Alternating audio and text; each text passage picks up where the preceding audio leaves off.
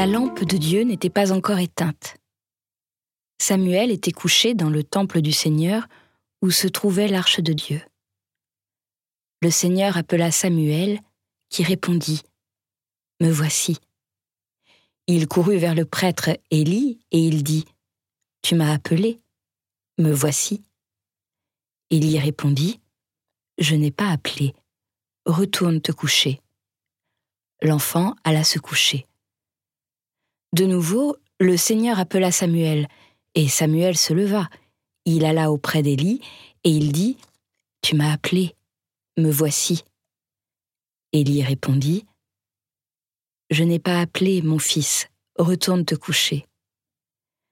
Samuel ne connaissait pas encore le Seigneur, et la parole du Seigneur ne lui avait pas encore été révélée.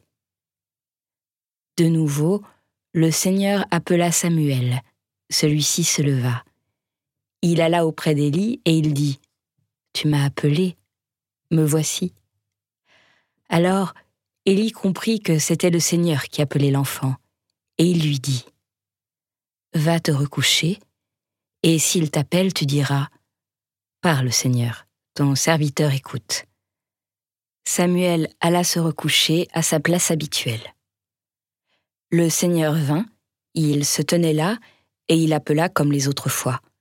Samuel, Samuel. Et Samuel répondit, Parle, ton serviteur écoute.